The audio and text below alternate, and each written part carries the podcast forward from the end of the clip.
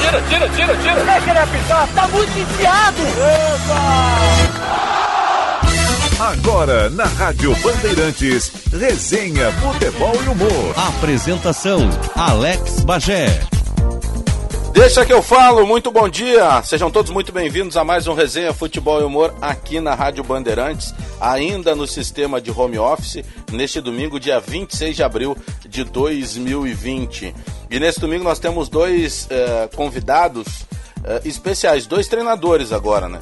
Um foi jogador de muito sucesso, com uma passagem marcante eh, pelo Grêmio, eh, pelo Curitiba, jogou com a camisa do Santos, atuou fora também jogando no, no, mundo árabe, e outro, um treinador carismático que passou pelas categorias de base do Grêmio, passou pelas categorias de base eh, do Internacional, hoje é técnico do América Mineiro. Claro que o técnico do América Mineiro é o Lisca, e o outro que hoje é treinador e que foi um grande jogador e que marcou muito, principalmente junto ao torcedor do Grêmio aqui em Porto Alegre, é o Tcheco. Então, os nossos convidados de hoje, Tcheco, e Lisca, antes deixa eu fazer um agradecimento especial aqui para toda a nossa equipe técnica, né? Lembrando que você também consegue acompanhar o Resenha Futebol e Humor nas principais plataformas uh, de, de áudio, de música que você tem na internet, Deezer, Spotify. É só jogar lá na barra de busca ali, na barra de procura, você coloca lá Resenha Futebol e Humor e aí você localiza uh, todos os programas que nós trouxemos ao ar aqui na Rádio Bandeirantes. Todos os domingos,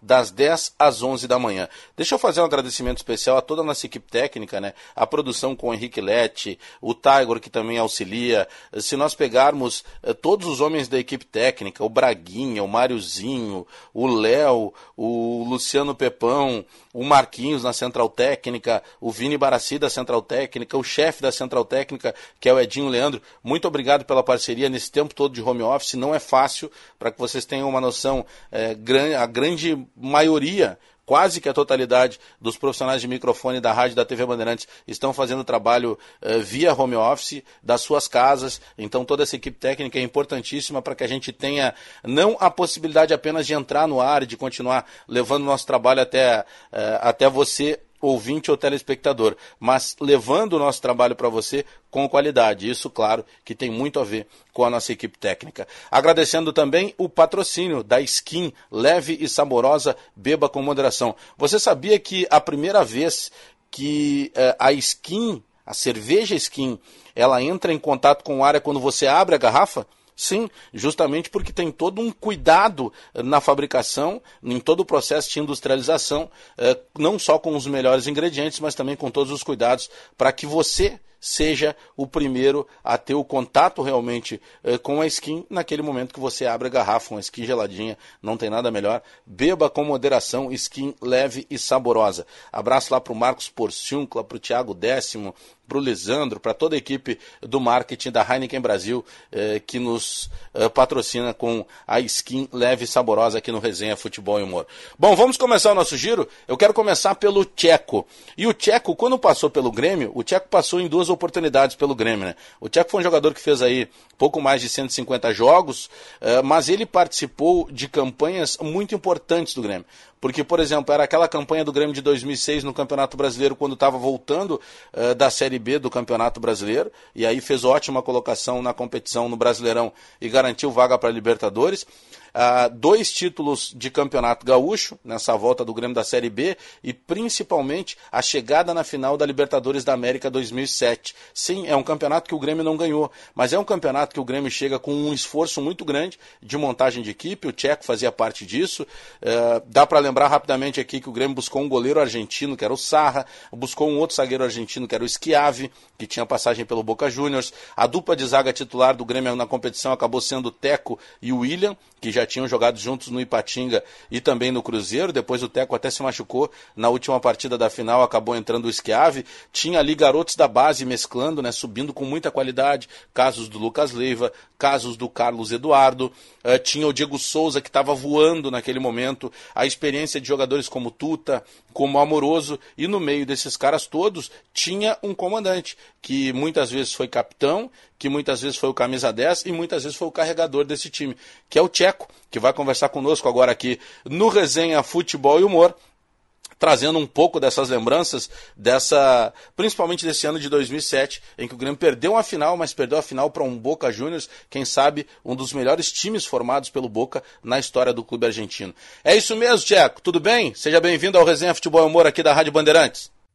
Tudo bem, prazer falar com você aí, entrar no teu canal, eh, dar essa abertura, essa oportunidade aí, bater um papinho aí com, com nossos torcedores em tricolor.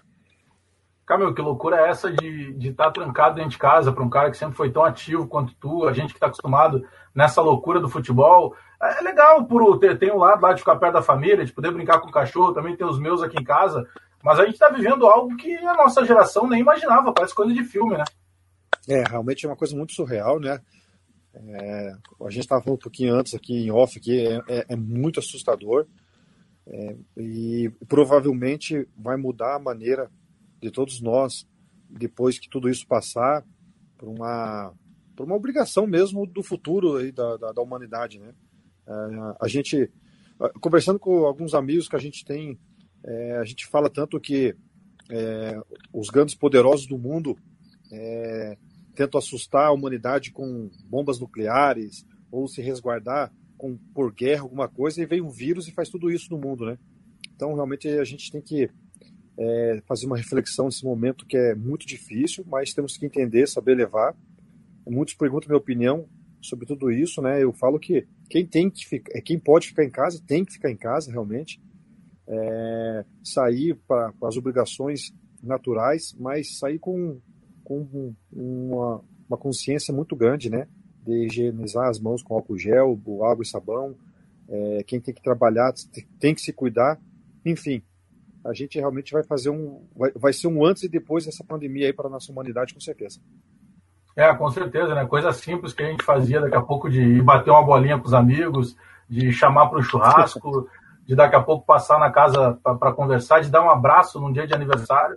Pô, a gente está impedido de tudo isso, né? É, coisas que talvez a gente já, tal, em algum momento até não valorizasse tanto, que agora faz no, a, que a gente possa refletir também dessa necessidade de encarar de uma maneira diferente depois de tudo isso. Né?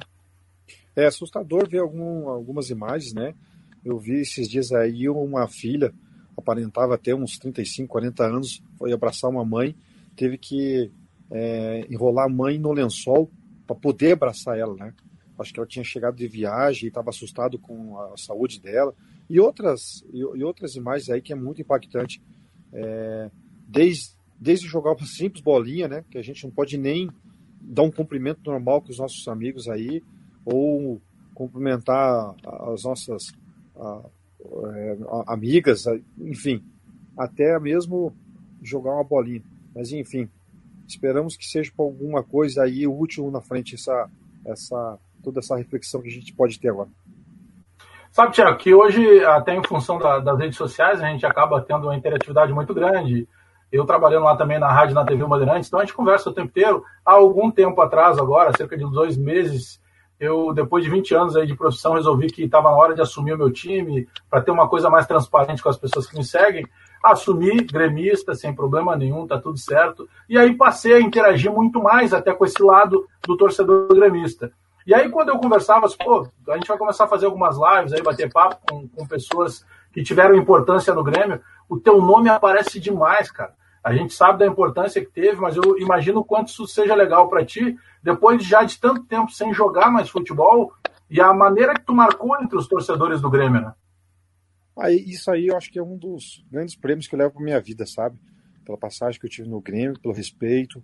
É, sempre digo, agora como treinador que sou, eu já acabei treinando duas equipes e fiquei sete anos como auxiliar no Curitiba e no Paraná Clube, né? E como eu, eu, eu lidava muito com os jogadores que é, de todas as faixas é, etárias de, de idade é, e todas a, os sonhos possíveis que eles têm, eu sempre falava umas, algumas coisas assim. Uma delas é o seguinte: faça valer a pena. É, num desses cursos que eu fiz lá na Inglaterra, por exemplo, fiquei 15 dias lá na Premier League. É, a gente acaba visitando alguns clubes e um deles que eu visitei foi o West Ham. E cada clube lá tem uma peculiaridade, sabe? E, e, e uma frase que estava no vestiário, eu acho que resume muito a minha na, na, minha carreira, mas do Grêmio mais expressivamente assim. É, jogue pelo nome da frente que você será lembrado pelo nome de trás, né? É, resumindo aí para um bom entendedor, né? Você tem que jogar pelo símbolo da sua, que você está defendendo na frente, que o seu nome atrás ele será lembrado em alguma circunstância, em algum momento, né?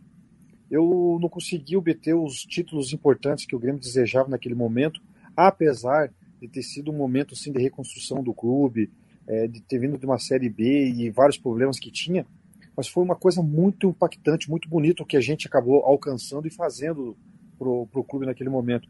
E isso reflete muito a mim também, essa identidade dos torcedores. Então eu, eu, eu, literalmente joguei pelo nome da frente e acabo sendo lembrado pelo nome de trás é, por vários torcedores por esse respeito, esse carinho.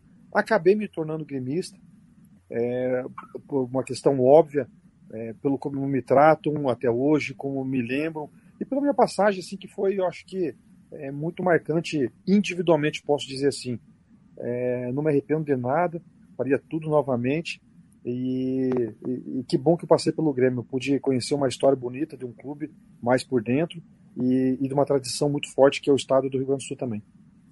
Você falou aí em sonhos, em, em carreira daqui para frente como treinador. Um desses sonhos aí nessa carreira, daqui a pouco, é futuramente um dia ser treinador do Grêmio? Ó, oh, não é soberba que eu quero passar, não é, é como é que eu vou dizer, quando a pessoa se acha metido, aquela coisa toda, né? É uma convicção que eu tenho e é um e eu coloco isso como um desejo para minha vida, para tentar voltar a terminar um trabalho que eu não consegui de realização que é o título, sabe? E, é, e eu coloco isso lá na frente como uma um, um desafio para minha vida, para mim ter um objetivo também. Então, eu fiquei seis, sete anos no Curitiba como auxiliar, um ano no, no Paraná Clube, quando a gente conseguiu o acesso para a Série A. Então eu já tive várias experiências com vários treinadores. Eu falava que era um, era um curso privilegiado que eu estava tendo com eles. A partir do momento que eu resolvi tomar a frente, fiquei como treinador do Sub-23 do Curitiba durante um ano, revelando vários jogadores. É, é, depois treinei o, o, o Barra de Camboriú em Santa Catarina, o time da segunda divisão, e agora recentemente o Rio Branco de Paranaguá, na qual esse ano, na qual o objetivo era classificar para a Série D e conseguimos. Aí teve a pandemia, parou tudo o campeonato, né? Mas eu já estou começando a ter minhas convicções, a minha forma, eu já tenho minha comissão e aos poucos eu quero conduzir minha carreira que um dia me leve a treinar o Grêmio com certeza. É, o, o, meu, meu objetivo como treinador é chegar na Série A. Se eu conseguir treinar o Grêmio, para mim vai ser um grande privilégio porque eu tenho o desejo também de treinar o Al Ittihad lá na Arábia Saudita, por onde eu tive uma história muito parecida com o do Grêmio. A diferença é que lá eu consegui conquistar os títulos, né? Tanto da Copa da Ásia como a, a Liga Nacional e tudo. E eu sou tão querido lá como aqui como lá também. Então, são dois objetivos que eu tenho traçados assim, se Deus me permitir ser treinador na frente, chegar a essas duas equipes com certeza.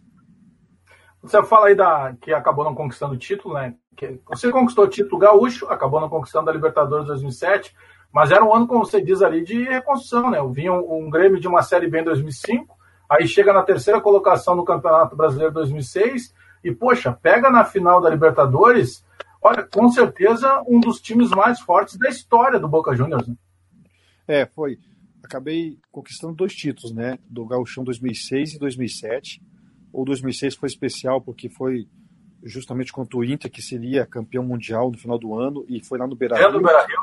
Isso, sempre tem um, um, charme a mais essa questão, né? No outro ano contra o Juventude, na qual eu acabei fazendo dois gols e dei uma assistência lá no Olímpico, foi um jogo muito especial para mim também. E aí um vice da Libertadores, um vice do Brasileiro, em 2009 saímos à semifinal da Libertadores também, nós tínhamos um time muito bom, foi uma pena a gente perder para o Cruzeiro daquela maneira como foi também. E como você falou, o clube vinha de, de, de uma, de uma certa reestruturação e ele passou e ele estava muito carente, o, o torcedor gremista estava muito carente até a Batalha dos Aflitos, né? Mas com orgulho ainda muito ferido porque era uma segunda divisão. E, o, e a cara do Grêmio foi sempre os mata-mata, por isso que a rede é Copas, né? E, e fazia algum tempo que não chegava na Libertadores, e a gente chegou e foi diretamente na final, e aí sim a gente debateu com um time que era muito, é, muito bom e pior ainda, né? Pegando os seus melhores jogadores inspirados naquelas duas finais. Mas é, foi um, um, um, um torneio sim da Libertadores que eu acho que resgatou, pelo que eu acompanho das mensagens que me mandam sempre, né? E quando encontro algum torcedor gremista na rua, foi uma campanha assim que resgatou muito o orgulho do torcedor gremista, sabe? É, a gente acabou perdendo esse campeonato, mas eles valorizaram muito a nossa maneira de jogar, de representar o clube. É, pelo menos ficou essa marca. É lógico que a gente gostaria do título, mas a gente realmente encontrou um Boca muito, muito inspirado. É, era um timaço do, do Boca Juniors. E aquela primeira partida até na Bomboneira, na época eu ainda era repórter, e o Grêmio tomou o gol no momento em que no jogo o Grêmio estava bem. Tava muito bem. Nós tava, eu, eu vi o jogo algumas vezes. Nós estávamos muito bem na partida e o primeiro gol estava três impedidos deles, né? É, os três que entraram dentro da área estavam impedidos e o Bandeira não acabou dando. E era um lance teoricamente fácil para o Bandeira. Mas, assim, um dos pontos cruciais também foi, infelizmente, depois que o Sandro acabou sendo expulso, é, eles fizeram o gol logo em seguida. Não deu nem para a gente assentar o nosso time ainda. Porque a gente entendia que o, que o Olímpico fazia muita diferença. E fazia mesmo para nós. Tanto é que chegamos numa final do Libertadores é, sempre resolvendo dentro de casa os nossos problemas. Desde a última partida de grupos, que foi contra o Cerro Portenho, que nós necessitávamos uma vitória, acabamos ganhando com o gol do Everton Costa, é aos 35 do segundo tempo, mais ou menos. E aí, desde então, a gente sempre resolvia as coisas no Olímpico, porque era uma atmosfera incrível que lá tinha, todas as quartas-feiras à noite, é, era o, o, Olímpico realmente ele pulsava, acho que talvez pela é, pelo jejum de tempo que o Grêmio já estava sem jogar Libertadores, pela aquela atmosfera, tudo. Então a gente tinha isso em mente. Mas assim que o Sandro foi expulso, eles fizeram o segundo gol.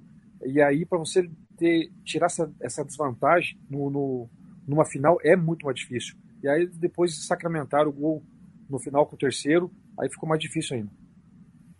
Ô, Tiago, quem era o mais resenha da, do vestiário ali daquela época lá? Porque tinha as figuraças no elenco ali. E porque tinha uma mescla, né? Tinha meninos chegando, mas aí tinha. É, você não era dos mais velhos, né? já era o experiente ali que tinha jogado fora do Brasil. Mas tinha Tuta, tinha Amoroso, tinha o Diego Souza ainda fininho, mais moleque. Cara, eu, eu era uma missão muito difícil para mim, porque eu era capitão, tinha que dar o exemplo em muitas coisas, mas eu gostava muito de zoar, de tirar sarro, de brincar. E, e às vezes o pessoal até achava que, não que eu era bipolar, mas porque eu brincava muito vestiário, mas quando chegava no treinamento eu levava muito a sério. Dentro do jogo, então, eu era um pouco reconhecível do que eu era fora, assim. Mas é, eu gostava muito de zoar, mas o campeão, mesmo o campeão, era o Sandro Goiano. O Sandro era, era muita resenha, o bicho. Todo mundo gostava da, da, dos papos dele, era contador de piada. O Sandrão era, era o, o top ali. E, e, e, todos caíram no embalo daí, né? Mas o nosso carro-chefe era o Sandrão. Pois é, e o, o, Mano, o Mano Menezes sempre foi um cara também mais carrancudo, né? Mas é, ali era até, digamos que uma arrancada da carreira, é, da parte principal do Mano, né? Era o grande clube que ele chegava para conduzir a partir de 2005, depois seguindo na sequência. É, o Mano também entrava né, na, nessa zoeira ou ele se mantinha um pouco mais à, à distância? O Mano ele entrava, mas ele era contido, né? É era como mais ou menos o meu exemplo, só que ele tinha que ser mais sério ainda, né? Por ele ser o nosso comandante e tudo. É... E isso é uma das coisas que eu, que eu tenho, sim, como, como experiência, né? A comissão técnica ela não pode dar muita liberdade e intimidade para os jogadores, né? Porque senão as coisas às vezes acabam sendo confundidas numa cobrança ou numa situação que tem que ser mais enérgica. Mas ele, eu sempre falo assim que o Mano nas, nas entrevistas como treinadores é um dos caras que sabe bem esclarecer uma pergunta, que sabe é, passar seu pensamento. Para nós jogadores era muito simples isso também, e nas brincadeiras ele era muito sutil também. Mas quando tinha uma oportunidade ele gostava de tirar um sarrinho também e, e cair na pilha. Eu lembro que naquele ano 2007 o Grêmio contratou pelo menos dois argentinos, o Sarra, para o gol, né? E o Sarra era um cara muito gente boa. O Sarra Lembro que ele chegou em Porto Alegre, foi fazer aula particular de língua portuguesa para falar melhor o idioma. E a gente queria falar muito da reportagem com o Schiave, por toda a história que o Schiave tinha. E a gente queria marcar uma entrevista com o Schiave para perguntar para ele se era verdade que ele tinha namorado a Sandra Bullock, né, que na época era uma estrela de Hollywood. E ele não respondia nem bom dia pra gente, cara. Alguém contou isso para ele e ele se negava da entrevista pra gente. Até hoje a gente não sabe se foi verdade ou não. É, então, se ele não revelou, eu não, vou, eu não vou poder revelar também, porque a gente fez essa pergunta. Todo mundo perguntava isso aí pra ele, cara. Deixa, deixa você fazer uma entrevista com ele e pergunta de novo para ele, então. Pelo jeito, ele deve ter confirmado. Ele não, cara, ele não dava bom dia. A gente, bom dia, Schiavi. Ele não falava com a gente. Aí o William via conversar, o Teco, é meu amigo até hoje e tal. Então a gente falava com eles, tá? Mas o Schiavi não nem respondia, cara. Alguém contou para ele que a gente ia perguntar isso. O nosso grupo era muito bom, sabe? O nosso grupo, ele. É, uma das coisas que deu liga, deu química, é porque o pessoal realmente era muito, muito gente boa, tinha pouca pecuinha, vaidade quase zero. Então foi um das, uma das razões que a gente conseguiu construir uma história boa no Grêmio. Quem era o mais zoado lá do grupo lá, desse ano de 2007? É, se não me engano, acho que era o Nunes o volante, viu? O, acho que o Nunes estava lá ainda em 2007. Eu, eu só sei que em 2006 o, o, o, Nunes era campeão de ser zoado. Isso aí não tinha sombra de dúvida nenhuma. E, e a gente sempre falava que é, esse tipo de cara, quando tem dentro do elenco, é, é, o que o pessoal mais gosta, né? E o Nunes tinha um carinho muito grande por parte de todos, assim. É, em 2007 tinha o Lúcio também, que a gente pegava ah. bastante no pé dele, mas ele gostava de pegar no pé do pessoal. É, cara, tinha, alguns, tinha uns jogadores da base que começaram a aparecer também devagarzinho lá, que a gente gostava de pegar no pé. É, enfim, é, o, o, Galato gostava de zoar ser zoado, o Patrício também. O Galato tá de aniversário hoje. Tá de aniversário hoje, Galato. E eu tá de aniversário uh, domingo, rapaz. Eu, eu, domingo tá de aniversário, vou. Ah, no domingo que vem, claro. É, o Galato tá de aniversário hoje. É, mas, pô, é tão bacana a gente relembrar esse tipo de coisa, né? Porque era um grupo que, ao mesmo tempo que brincava, levava as coisas muito a sério. Eu lembro que o Pelaipe, uma vez, chamou, disse que o Nunes, para encher a bola do Nunes, que o Nunes era o Gatuso, só que sem grife. É, então, mas assim, não, o Nunes joga a mesma coisa que o Gatuso. É que o Gatuso é o Nunes com grife, porque tá lá no Milan. É, o Pelaipe tinha umas pérolas boas, né? Ele tirava algumas sacadas aí que, que vocês, por parte da imprensa, mais ainda gostavam de, de frisar e polemizar, assim, era bacana. É bom ter essas coisas do futebol, esse tipo de, de pessoas que sabem é, tocar o futebol de uma maneira mais mais raiz, vamos dizer assim, porque hoje em dia é tudo mais controlado, tem assessor, tem isso, tem aquilo, dá um, vamos falar a verdade, é um pé no saco, né? O, chato, o futebol, né? O futebol tá acabando um pouco a graça em todos os sentidos. É, tava lembrando ontem, ontem, com um, um amigo meu aqui na live, é, de um Grenal, por exemplo, do Grenal Centenário. Até passou no, no, Sport TV hoje. É, cara, entrava um clube primeiro, depois entrava o outro, tinha foguetório, é, entrava criança junto, aquela bagunça, podia soltar papel, podia soltar foguete. Hoje não pode mais nada. Entra perfilado, aquela coisa burocrática, aquela coisa chata. Tem que cumprimentar os, os, caras ainda. Isso aí é coisa de Copa do Mundo. Isso aí é padrão FIFA. A gente não pode perder a nossa cultura, nossas, nossas tradições acho que a CBF podia tirar um pouco, às vezes, essas questões aí. É, ah, porque tudo agora é que nem europeu, e a gente acabou perdendo um pouquinho de identidade nossa brasileira, assim. E eu me lembro que nesse Grenal do Centenário, o Mano colocou. É, perdão, não foi o Grenal do Centenário, foi a primeira final do Gauchão de 2006. O Mano colocou o Patrício na lateral direita e o Alessandro, que era lateral direito, na frente do Patrício, porque o lado esquerdo do Inter era muito forte. E o, e o Mano queria conter bastante aquilo, aquele lado ali. Eu me lembro que quando a gente entrou, a gente entrou depois do Inter, ficou todo mundo olhando, observando. Aí o, o, o Abel reuniu os caras, não estava entendendo mais ou menos como é que ia ser o posicionamento, teve que bolar um, uma situação é, de, de, de, última hora ali, né? Então essas coisas assim, o futebol está perdendo muito, né? Nesse sentido, assim, é um pouco chato, mas enfim, vamos seguir o baile. É, o, pô, o cara tá tomando cartão por comemorar gol, né? Hora vai ter que fazer o gol e pedir desculpa, né? É, é, exatamente, não pode fazer mais nada, nem no gol. É, vamos ver o que, que acontece aí nesses tempos aí. Quem sabe essa pandemia dá um gelo na cabeça desse cara também. Tcheco, muito bom falar contigo. Obrigado aí por atender aí a gente para fazer esse material aqui pro canal. Pô, rapaziada, torcedor do Grêmio, ó, é o Tcheco, mais de 150 jogos com a camisa do Grêmio, um dos líderes daquele time que, olha, não ganhou a Libertadores 2007, porque no futebol é, tem dias que o outro vai melhor. E aquele dia, além de ir melhor o Boca, o Boca tinha um timaço. Mas entrou para a história, torcedor do Grêmio, tu sabe disso, gosta muito de ti. Então deixa eu aproveitar, Tcheco, pede pro pessoal dar uma moral e se inscrever no canal, né? Rapaziada, aí foi um prazer conversar com o Bagé, um, um, muito legal canal, bate-papo tranquilo, suave, sem, sem regrinhas, sem nada, que vocês possam acompanhar aí o canal prestigiar, tenho certeza que vão gostar. E eu agradecer a oportunidade que você me deu aí para bater um papinho e sempre lembrar as histórias do nosso tricolor aí. Valeu pela oportunidade, um grande abraço. Valeu, Tiago. Para fechar aí, deixa um recado pro torcedor do Grêmio aí de tudo que representa esse carinho que tu tem do torcedor e o que representou o Grêmio na tua carreira. Ah, a mensagem que eu sempre é de agradecimento, é de se tornar gremista por, por realmente sentir um, um, um carinho e um amor verdadeiro de vestir a camisa, por tudo que passamos. É, eu sempre falo sim que um dos diferencial do torcedor gremista, de uma forma geral, sim, é reconhecer os jogadores pelos seus, pelos seus feitos, independente de, de títulos ou não. Então, qualquer jogador que for aí, dê a vida, é, dê o seu máximo, que vai ser correspondido para toda a sua vida e isso vale muito a pena aí. Esse, esse carinho especial do tricolor aí é diferenciado de todas as outras torcidas aí. Um grande abraço. Abraço, Tcheco! Valeu!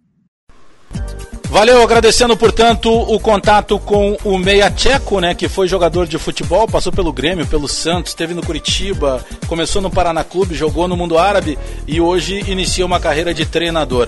E antes da nossa próxima entrevista, a gente vai para um rápido intervalo, lembrando sempre que o Resenha Futebol Amor tem o patrocínio de Skin Leve e saborosa, beba com moderação. A gente vai para um rápido intervalo comercial e já volta para ouvir Lisca, doido? Não, tem nada de doido não. Já voltamos. Resenha, futebol e humor. Resenha, futebol e humor. De volta com Resenha Futebol e Humor aqui na Rádio Bandeirantes. Lembrando que a gente está no ar todo domingo, das 10 às 11 da manhã. E você pode nos encontrar também nas principais plataformas de áudio da internet. Deezer, principalmente o Spotify. Você joga na barra de procura lá, Resenha Futebol e Humor e acompanha todos os programas. E o contato agora na linha conosco, Lisca, técnico do América Mineiro, que começou aqui na categoria de base do Internacional, passou também pela base do Grêmio. E a gente, eu sou muito próximo do Lisca de muito tempo, em função do meu irmão, que também é técnico de futebol e sempre falávamos, né? Lisca, chega de categoria de base, está na hora de encarar um futebol profissional. E é isso que o Lisca faz hoje, atualmente técnico do América Mineiro, aliás, líder do Campeonato Mineiro. E é o Lisca que chega para conversa com a gente agora. Tudo bem, Lisca?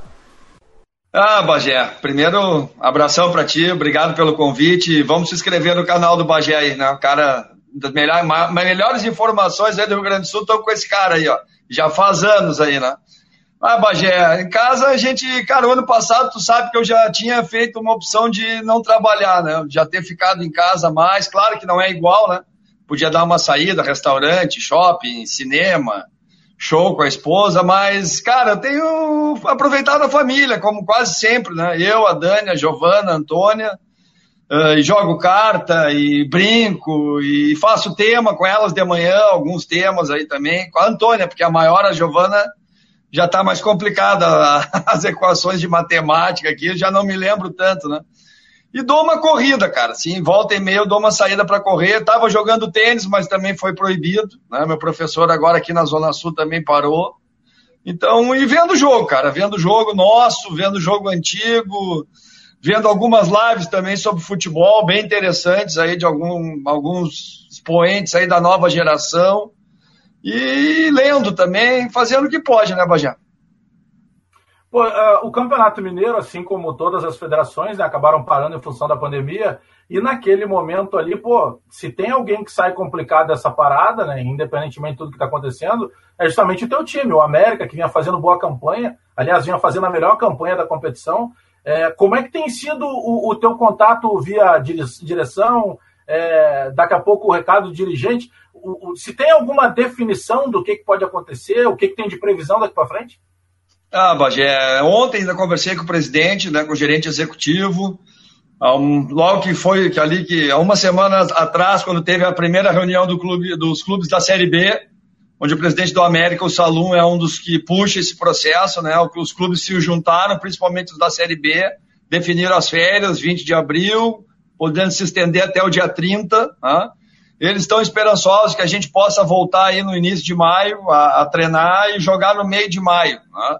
Isso que a gente conversou ontem, né? Das, da expectativa mais otimista assim deles, né?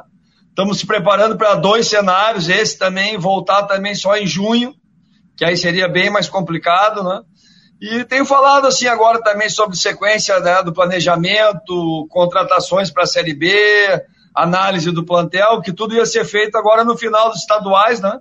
e fases da, iniciais da Copa do Brasil, Bagé. Então a gente está fazendo isso via vídeo, né, cara? Então, isso que a gente tem feito e com os jogadores a gente vinha mantendo um contato.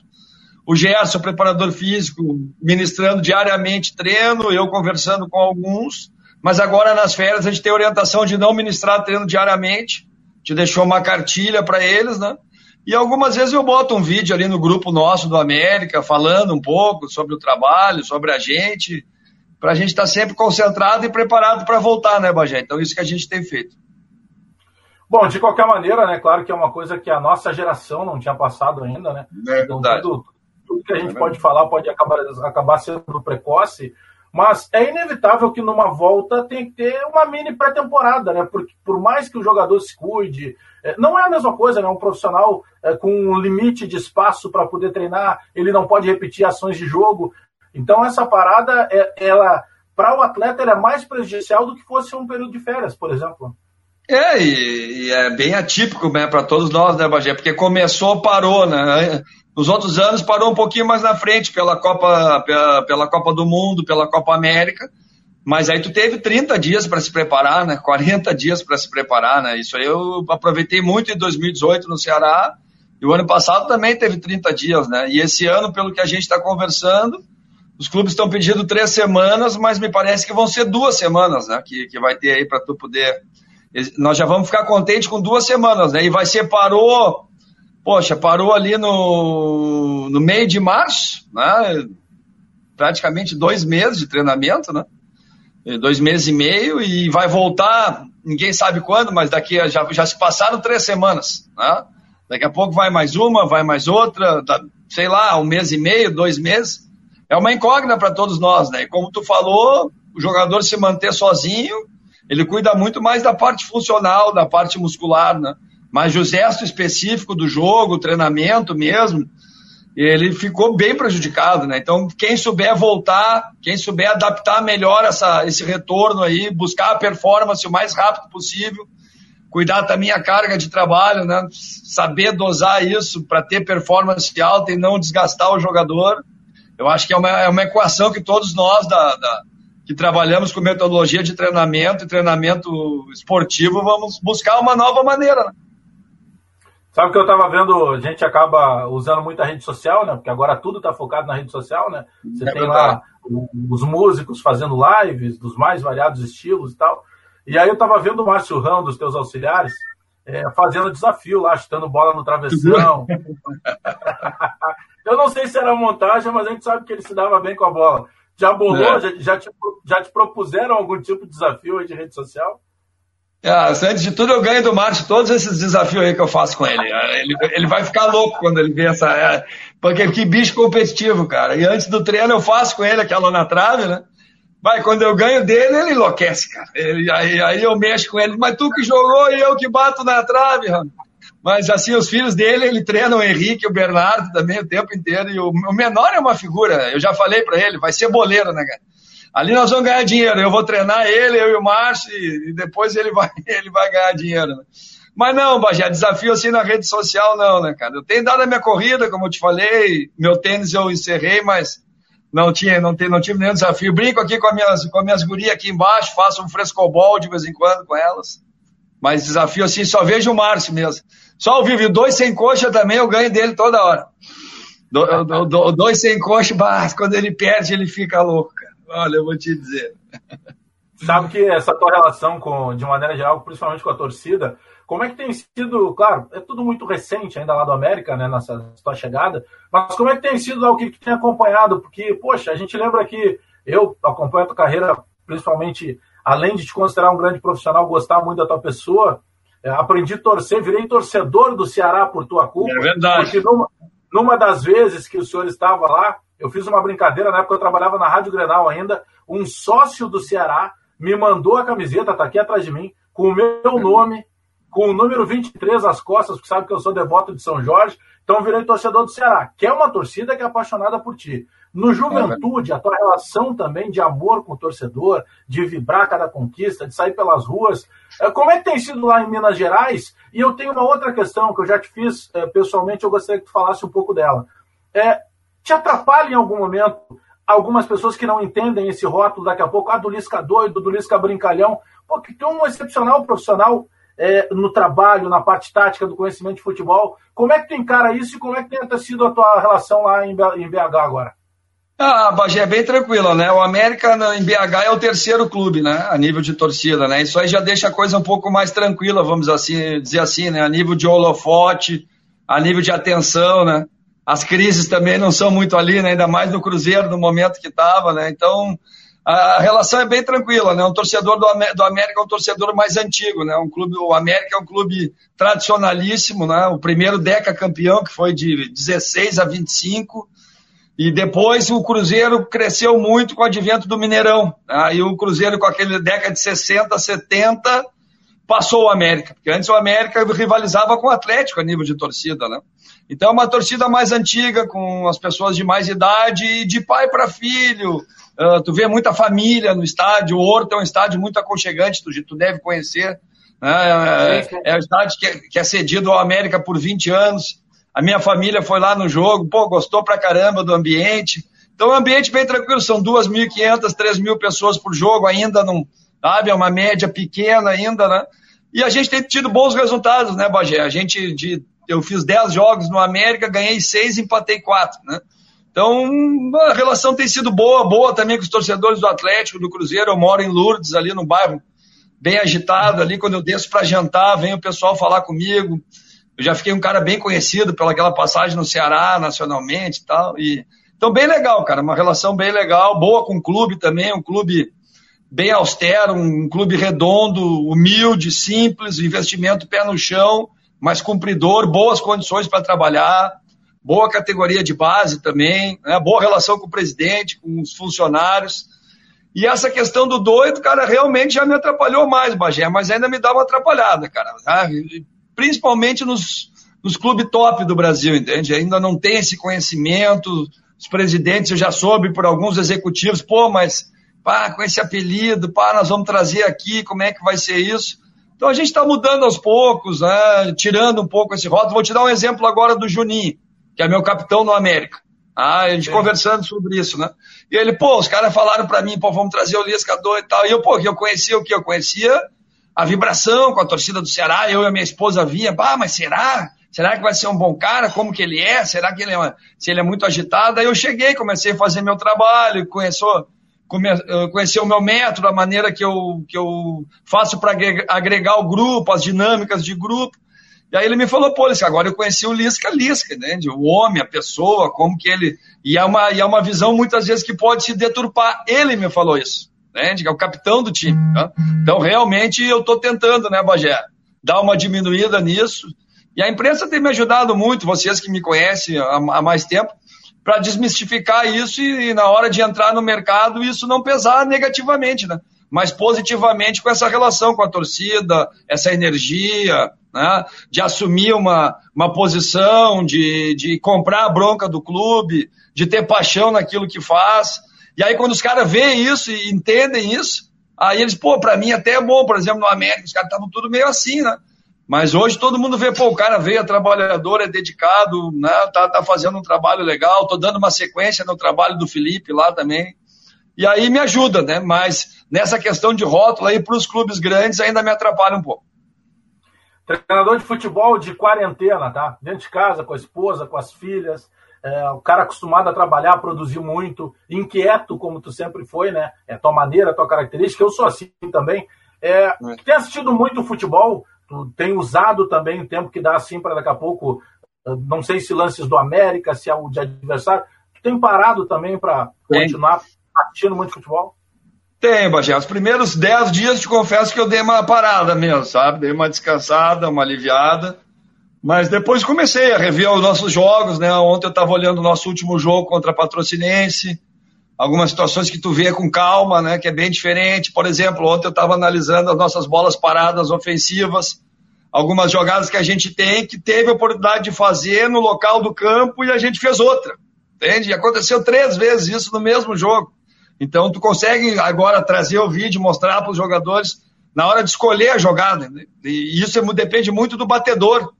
E isso eu estava vendo ontem, depois de um bom tempo, já faz três semanas desse jogo, né? Olhei também nosso jogo contra a Ferroviária, também a análise que o meu tem um núcleo de análise de desempenho bem legal lá no América, cara, uma comissão bem competente também, o auxiliar da casa, o Cauã, os caras me dão muita coisa mastigada, né? Uma live também que eu vi do, do Leandro Zaca, o treinador do Sub-23 do Atlético, junto com o treinador do Sub-15 do América, falando sobre jogo posicional. Muito boa, muito boa mesmo, com muito conteúdo. Né? Como eu te falei, essa geração nova. Ter olhado alguns jogos do Liverpool, né? porque o Felipe se baseou muito também na, na maneira do Liverpool jogar, de pressionar o adversário lá no campo, né? linha alta, pressão, a maneira que os caras vão encurralando algumas sessões de treino também dele, do, do Klopp, do Guardiola. Hoje é bom de buscar, né, Bajeto? Tu com o tempo tu busca na, na internet, né? E a gente está também crescendo nisso, de análise de jogo, de mastigar melhor ainda para o jogador a parte estratégia, né? A montagem da estratégia da partida, os pontos fracos, os pontos fortes do adversário, como tu pode induzir para um lado do campo, criar a situação de um contra um, dois contra um, achar o homem. Ah, uma nomenclatura nova pra caramba que tem, que é, é, é, é aquilo que tu tá acostumado, mas vem uma geração nova aí que tu tem que te adaptar e te, te atualizar, Bagé, porque senão tu fica para trás. Até porque tem se falado muito, eh, eu particularmente tenho ouvido uma discussão que eu discordo às vezes dos caminhos que ela toma, que é a intensidade eh, por vezes sendo confundida com velocidade, que são coisas diferentes. Né? Você pode ter um jogador daqui a pouco que não seja um jogador com característica de velocidade, mas que ele faça o teu jogo andar. Como é que tem isso? Se fala de termos que já existem no futebol há muitos anos. Tu pratica muita coisa que tem alguns cronistas hoje falando como se fosse uma novidade. Com certeza, mano. muitas vezes, né? Agora sim, o que, que a gente vê assim a diferença, né? de fazer por um modo de construção e, e, e tu saber o que está fazendo e não muito pela intuição, porque muitas vezes pela intui, a intuição tu fala. Mas o que, que esses caras estão fazendo? Na verdade, eles estão estu, estudando o jogo e desmistificando teoricamente o jogo. Na verdade, é uma teoria, obviamente que é uma teoria, mas é uma teoria muito legal também que tu pode, pode acrescentar na hora de tu passar para o jogador, entendeu? De ele assimilar, de ele. De... Mas claro que a prática que é o que interessa. E, e muitas vezes tu ficar muito apegado na teoria é complicado também, né, cara? Então, essa, essa, esse encaixe dos dois é bem legal, né, cara? Então, assim que eu tô, que eu tô trabalhando, entende? Podendo evoluir nesse sentido também, sem perder a essência nossa do futebol, né? Que é, que é o futebol raiz também, né? Que é o futebol moleque, do, do da criatividade, mas dentro de uma organização. Dentro do teu vestiário, o planejamento é sempre teu. Lá eu sei que tu tem a chave, da porta para dentro, é tu que coordena tudo, tá? Na quarentena em casa, o vestiário tem sido teu também ou é a esposa mais que daqui a pouco te coloca em algumas outras. em outras obrigações do casa? Não, tá bem, cara. Tô bem em casa, graças a Deus. A gente tá bem acostumado, né? Eu tenho, vejo muita gente, pá, não aguento mais, ah, não sei o quê, mas a gente tá acostumado, eu, a Dani as gurias elas não estão indo na escola, mas de manhã elas têm as atividades, né? Então elas fazem, ficam fazendo atividade quase que a manhã inteira, né? E eu lavo a louça de manhã, né, Bagé? Eu sou o primeiro a acordar, né? E aí eu deixo a louça do outro dia, boto ali a radinho, né? E fico ali lavando a louça tal, dou uma varrida, né? Dou, dou uma arrumada aqui na sala. E é meu papel de manhã. Ah, e depois saio com o Luke para dar uma passeada embaixo, que é o cachorro, né? Ah. É, é, o meu papel em casa, né, cara? Aí de tarde, a, a, quem lava a louça é a Giovana, já não sou eu, né? E aí é isso, mas assim, a tarefa é essa, é de brincar com elas, jogar uma cartinha, mexe-mexe. Jogar mexe-mexe com elas, eu tô apanhando delas pra caramba, não consegui ganhar nenhuma ainda, mas tô chegando perto, já sou, já sou bivice, bivice. E, aí, e é isso, cara, fico aqui cuidando um pouco da casa. E, mas a Dani sempre cuidou da casa pra caramba, é, é, um papel dela, né? A gente optou assim de eu vou trabalhando e ela vai segurando a bronca, né? Então a Dani é 14 em 1, né? Ela é chofera, ela é empregada, ela é a cozinheira, ela é a lavadeira, ela é, é difícil. psicóloga, às vezes. É psicóloga, é. Muitas vezes é, é tudo, né, cara? É, então é uma sustentação bem legal e Agora eu vou dando um auxílio para ela, né? Mas o que, que eu faço de, de almoço, jantar é pouco. Um dia desse estava fazendo um hambúrguer ali com ela, foi um fracasso. Até o hambúrguer eu fracassei. Lisca, sempre bom falar contigo. É, embora a gente agora só possa mandar abraço virtual, tomara pois que é. tudo passe rapidamente, que a gente possa voltar a se encontrar, dar risada aí. É sempre bom falar contigo, tenha certeza aí que sempre tem um cara que está torcendo por ti. Eu, minha família, de maneira geral, meu irmão, gente gosta muito de ti. E eu tenho certeza, cara, que em breve, muito em breve, os teus voos serão muito mais altos, porque competência tu tem de sobra. É, tu é dessa nova safra aí, quem sabe um dos ponta. E esse teu jeito mais é, humano de ser, por vezes, talvez não seja tão bem entendido. Mas eu tenho certeza que em seguida a gente vai estar vibrando com coisas muito maiores na tua profissão. Obrigado. Obrigado, velho. Sabe que a recíproca é verdadeira e a torcida também por, por, por ti, pelo Bajezão também. Onde é que tá o Bajezão, cara? Tá, tá, tá por Porto ou tá na praia ainda? Tá morando em Capão agora. Tá em Capão, é, tá pescando, é, tá, tá certo. Mas um abração pra ti, obrigado pelo espaço mais uma vez, beijão, abração.